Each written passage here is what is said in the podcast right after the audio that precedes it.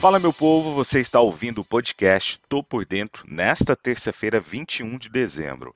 Eu sou Sidney Lima, analista de investimentos, e este é um oferecimento Top Game, a primeira e única TV do mercado financeiro. Aqui você fica bem informado com o que pode impactar o dia da Bolsa de Valores. Reta final de ano e a temporada de festa logo aí à vista. E a sensação que temos é que ninguém está tão afim assim de arriscar ainda dentro deste ano.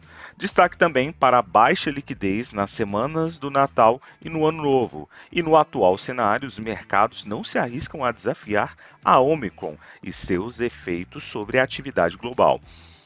O avanço dos casos, que já leva a medidas de restrições em países da Europa, coincide aí com um tom mais firme dos bancos centrais, de corte nos estímulos econômicos e aumentos das taxas de juros que acabam ampliando aí uma série de incertezas pelo mundo. Entretanto, Hoje, os mercados globais ensaiam um tom mais amistoso, com a maior parte das bolsas sinalizando negociações em campo positivo. Ontem, o índice que representa as ações brasileiras cedeu forte na segunda-feira, acompanhando aí a queda nos índices de ações ao redor do mundo. Motivo principal: temores com os potenciais efeitos da variante Omicron da Covid-19 na economia. Um agravante que trouxe incertezas foi o fato de que países da Europa anunciaram restrições de circulação de pessoas ou disseram aí avaliar possíveis medidas para conter o avanço da variante lá no velho continente. Por aqui, Petrobras foi um dos, dos, principais motivos aí, o qual levou a bolsa brasileira a fechar aí com 2,03% de queda. Vale ressaltar que o movimento também teve ajuda das siderúrgicas, com destaque para a CSN fechando com quase 7% de queda.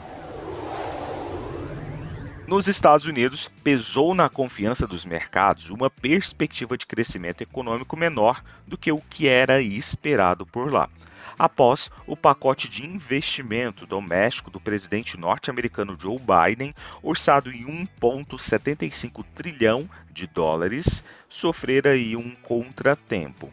Por lá, os principais índices caíram mais de 1%, com investidores preocupados com o risco de a variante Omicron da Covid-19 prejudicar a recuperação da economia global e também com um revés crítico nos planos de gastos do presidente Joe Biden.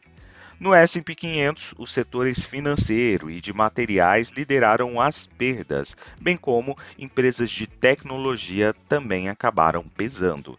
As ações tiveram baixa generalizada à medida que os casos de coronavírus aumentaram na cidade de Nova York e nos Estados Unidos aqui no final de semana.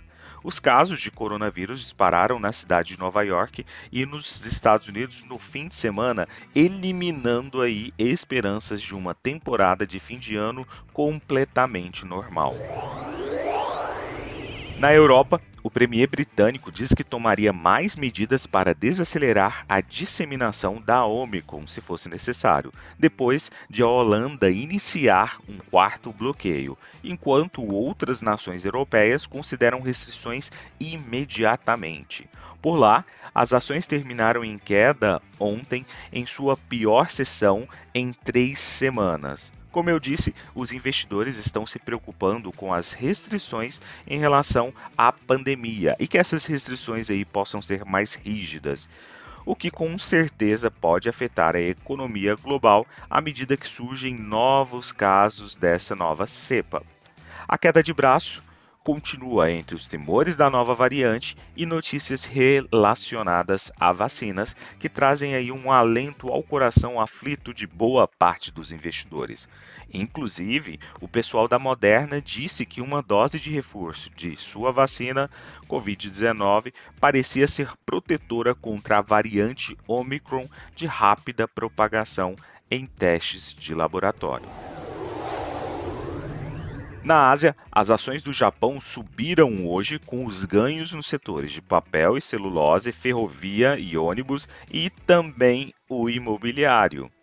E ao que tudo indica por lá, hoje o mercado tende a respirar um pouco mais aliviado. Sobre o petróleo, agora às 7 horas da manhã do dia 21 de dezembro de 2021, o petróleo navega em calmos mares. Os preços do petróleo subiram nesta terça-feira, embora os investidores continuem preocupados com a rápida disseminação da variante do coronavírus Omicron em todo o mundo, levando os países aí, como eu disse anteriormente, a reconsiderar e considerar por mais e mais e mais uma vez mais restrições aí potencialmente prejudicando a demanda por combustíveis. Depois de alguns dias difíceis, os preços do petróleo estão se recuperando, uma vez que grande parte do muro de preocupações da Covid já meio que foi precificado. O impacto do curto prazo no crescimento econômico do fechamento das fronteiras ainda assim é desconhecido e os preços do petróleo permanecerão com certeza sensíveis aí a quaisquer exigências mais rígidas quanto a viagens e restrições, fechamento de fronteiras. No minério de ferro, Hoje, os preços do minério de ferro escalaram máximas de várias semanas, com os futuros de referência em Dalian e Singapura subindo pela quarta sessão consecutiva, sustentados pelas esperanças de melhora na demanda pelo ingrediente siderúrgico no maior produtor de aço da China. O minério de ferro mais negociado para entrega em maio na China, Dalian Commodity, encerrou aí as negociações do dia com mais de 2,6% de alta. A agenda mundial continua vazia nesta reta final de ano e para hoje não teremos nada tão relevante, nenhuma divulgação aí de algum dado que tenha a impactar diretamente a bolsa de valores. Nas cotações, neste momento, às 7 horas e 10 minutos do dia 21 de dezembro de 2021, o trio norte-americano paira em terreno positivo, com Dow Jones 0,56% de alta, S&P 500 com 0,60% e Nasdaq, Bolsa da Tecnologia, com 0,73% de alta. Na contramão disso, nós temos o índice VIX com uma queda de 1,61%, sinalizando que a galera está um pouquinho mais afim de risco.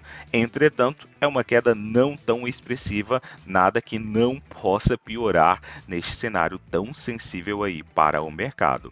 A Europa como um todo respira bem melhor e a Alemanha neste momento com 0,64% de alta.